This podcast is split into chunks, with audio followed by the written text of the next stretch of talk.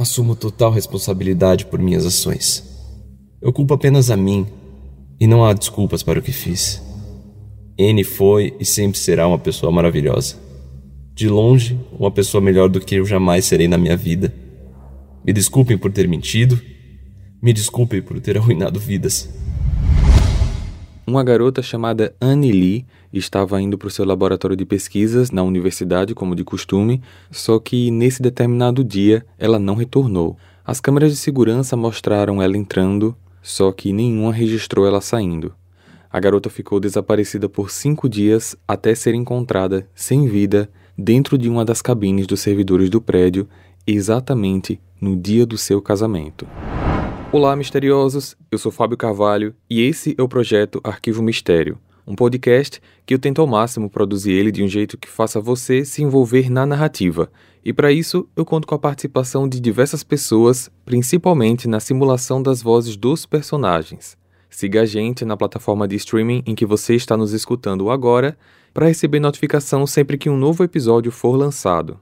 Para ver as fotos do caso de hoje, basta seguir a gente no Instagram, arroba Arquivo Mistério. Recados dados, vamos para o caso de hoje.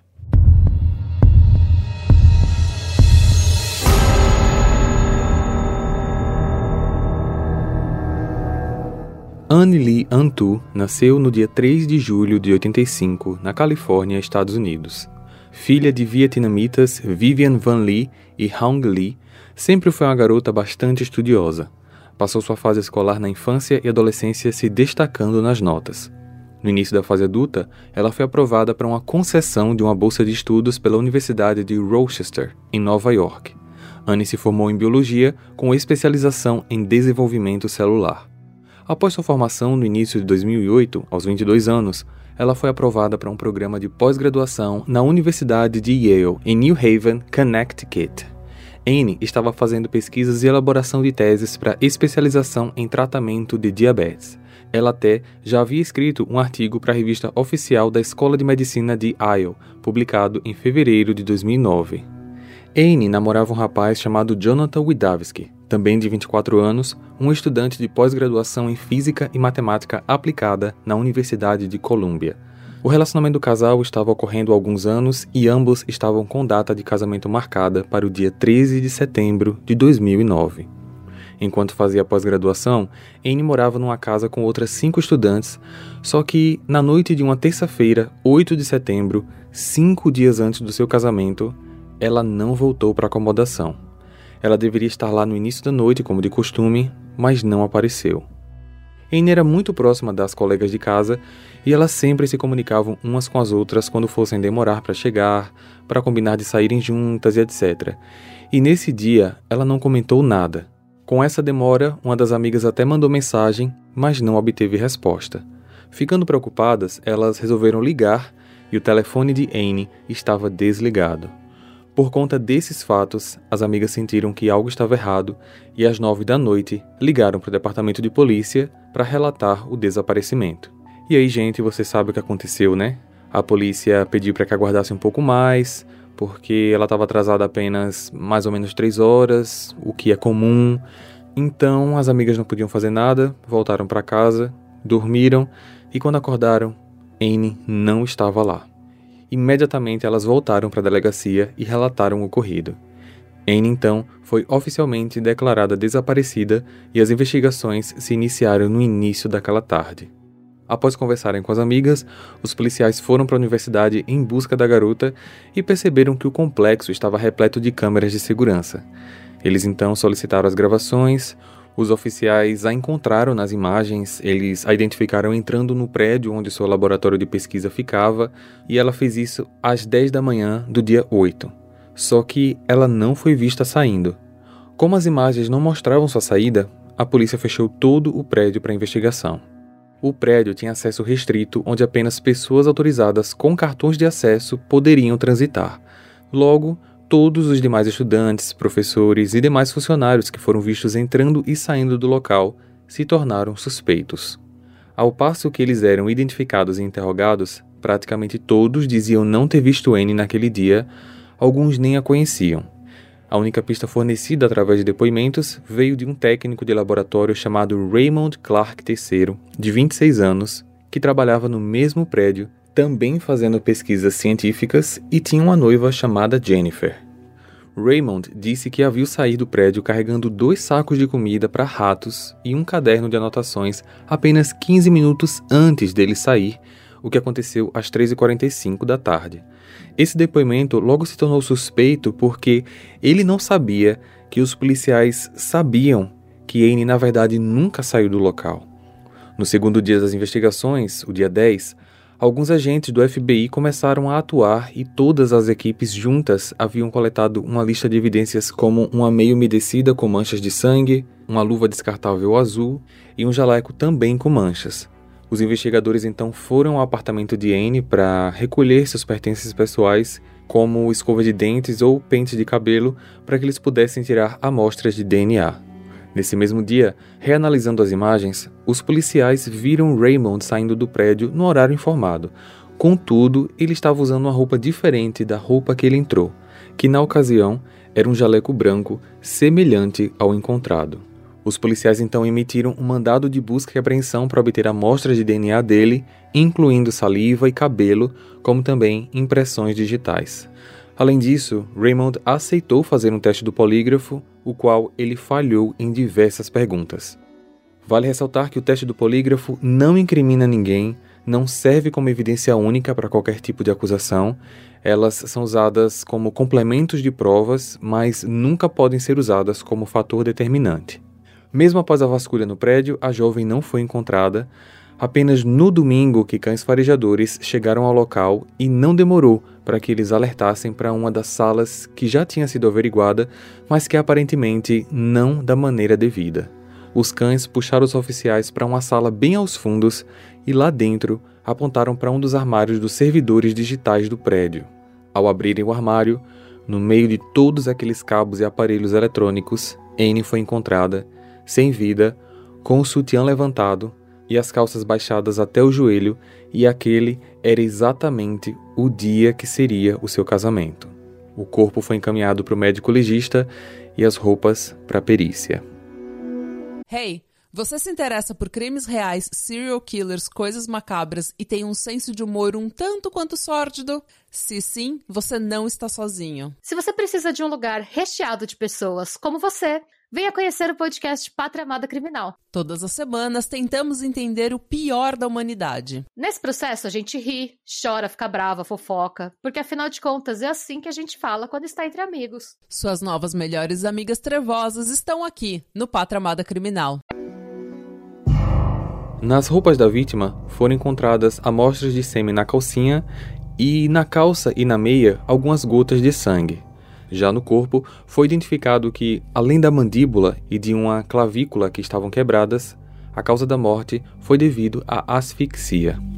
O noivo da vítima e seus familiares não conseguiam acreditar. Todos ficaram em choque e clamavam às autoridades respostas pelo ocorrido. Toda a investigação estava sob sigilo, mas claro que eles já tinham um suspeito principal: Raymond.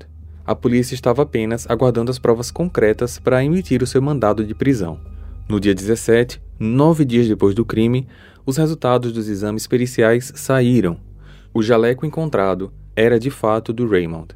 As manchas de sangue no jaleco, na meia encontrada, como também na calça da Anne, eram todas uma mistura do sangue da própria vítima com o sangue do Raymond, que também teve seu DNA compatível com o DNA do sêmen encontrado na roupa dela. Raymond foi preso no mesmo dia. Após sua prisão, ele foi mantido sob uma fiança de 3 milhões de dólares, aquele valor simbólico para garantir que o acusado permaneça preso enquanto aguarda julgamento. Ele compareceu ao Tribunal do Estado no dia 26 de janeiro de 2010 e se declarou inocente. Várias audiências ocorreram naquele ano e os advogados perceberam que provar sua inocência estava sendo uma tarefa muito difícil. A promotoria estava pedindo a pena de morte. Na audiência de março do ano seguinte, 2011, Raymond se declarou culpado em troca de uma pena reduzida. Mas, em relação à acusação de agressão sexual, ele convocou o Apelo de Alford de 1970, que é uma espécie de direito ao acusado de confessar culpa sem assumir os fatos, mas admite a suficiência das provas contra ele. Isso parece bem confuso, na verdade é, e por conta disso eu fiz uma pesquisa sobre isso para que vocês possam entender melhor que apelo é esse. Em 1963, um homem chamado Henry Alford havia sido indiciado por assassinato em primeiro grau na Carolina do Norte. Henry era um homem que, após usar os serviços de uma garota de programa em um bar, acabou brigando com um outro homem chamado Nathaniel Young. Nathaniel foi morto horas depois por um tiro de espingarda. Henry se declarou inocente. Na época, sob a lei da Carolina do Norte, uma condenação por assassinato em primeiro grau automaticamente trazia consigo a pena de morte, a menos que o júri recomendasse outra forma, caso em que o réu receberia uma sentença de prisão perpétua obrigatória. Antes do último dia do julgamento, Alford trocou a sua declaração de inocência pela acusação do assassinato em primeiro grau, que é quando há intenção de matar, para uma declaração de culpado, mas para um assassinato de segundo grau, que é quando não há intenção de matar. Por conta dessa troca, Alford foi condenado a 30 anos de prisão. Só que tempos depois, ele apelou e solicitou um novo julgamento, argumentando que ainda se declarava inocente e que apenas mudou sua declaração por ter sido intensivamente orientado pelo seu advogado a se declarar culpado por temer a sentença de morte. Por conta disso, em 1970 foi criado o apelo Alford, apenas para formalizar que o réu se declara culpado, estando ciente que é uma atitude para evitar uma pena de morte, por saber que existem provas suficientes contra ele, e é por conta disso que, para formalizar isso, o juiz é obrigado a fazer duas perguntas ao réu assim que ele convoca o apelo de Alford. A primeira pergunta é: Você considera que é do seu interesse se declarar culpado? Essa pergunta é feita para registrar que terceiros não o coagiram para tal. E a segunda e última pergunta é: Você entende que, em seu apelo de Alford, você será tratado a partir de agora como culpado, admitindo ou não que é de fato culpado? Essa pergunta é feita para registrar que, ao convocar o apelo, ele não poderá mais solicitar revisão do caso por possivelmente no futuro se declarar inocente. Então, agora entendendo a origem desse direito, voltamos para o caso dessa narrativa, onde Raymond agora se declara culpado sob o apelo de Alford por saber que as provas existentes são capazes de provar culpa. No fim das contas, esse apelo para ele serviu apenas para evitar a pena de morte. No dia 3 de junho de 2010, Raymond foi sentenciado a 44 anos de prisão sem direito à liberdade condicional. Após a sentença, ele teve o direito de fazer uma declaração oficial. Embora tenha expressado grande remorso, Raymond não ofereceu nenhuma explicação clara em relação ao motivo do crime. Assumo total responsabilidade por minhas ações. Somente eu sou responsável pela morte de Lee e por causar uma tremenda dor a todos que amavam e se importavam com Annie. Lamento muito ter afastado Annie de seus amigos, sua família e, acima de tudo, seu futuro marido. Sempre tentei fazer as coisas certas e ficar longe de problemas, mas falhei. Tirei uma vida e continuei a mentir sobre isso enquanto os amigos, a família e o noivo esperavam por respostas. Eu realmente nunca quis prejudicar ou causar dor emocional a ninguém. Tudo o que eu queria era ser um bom filho, um bom irmão, um bom noivo. Mas Novamente, falhei. Eu culpo apenas a mim, e não há desculpas para o que fiz. N foi e sempre será uma pessoa maravilhosa. De longe, uma pessoa melhor do que eu jamais serei na minha vida. Me desculpem por ter mentido. Me desculpem por ter arruinado vidas. Me desculpem por tirar a vida de Annie Lee. Fora do tribunal, Joey Tacopina, o advogado da mãe da Anne, disse que a declaração do acusado era insatisfatória porque ele não tinha dado respostas sobre o que levou a fazer o que fez. Muitas pessoas questionaram a sentença, dizendo que deveria ser prisão perpétua, exatamente pelo fato de que ele era a única pessoa que poderia explicar a motivação do crime e aparentemente é uma coisa que nunca será descoberta.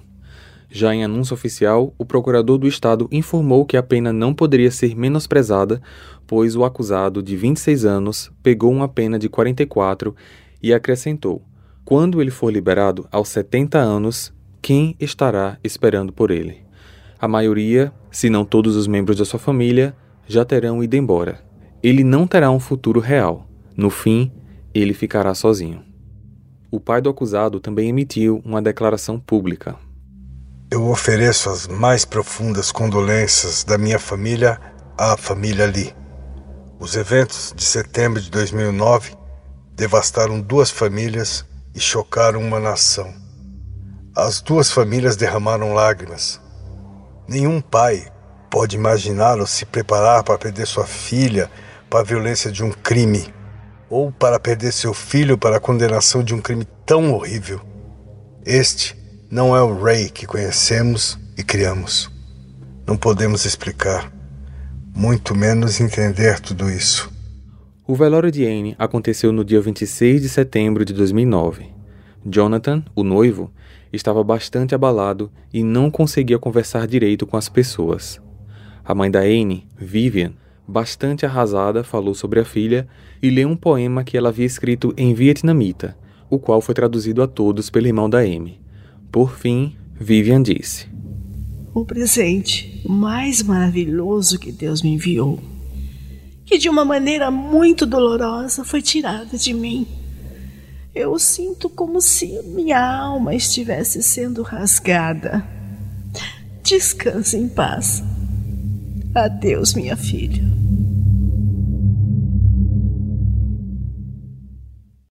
Hey, você se interessa por crimes reais, serial killers, coisas macabras e tem um senso de humor um tanto quanto sórdido? Se sim, você não está sozinho. Se você precisa de um lugar recheado de pessoas como você, venha conhecer o podcast Pátria Amada Criminal. Todas as semanas tentamos entender o pior da humanidade. Nesse processo a gente ri, chora, fica brava, fofoca, porque afinal de contas é assim que a gente fala quando está entre amigos. Suas novas melhores amigas trevosas estão aqui no Pátria Amada Criminal.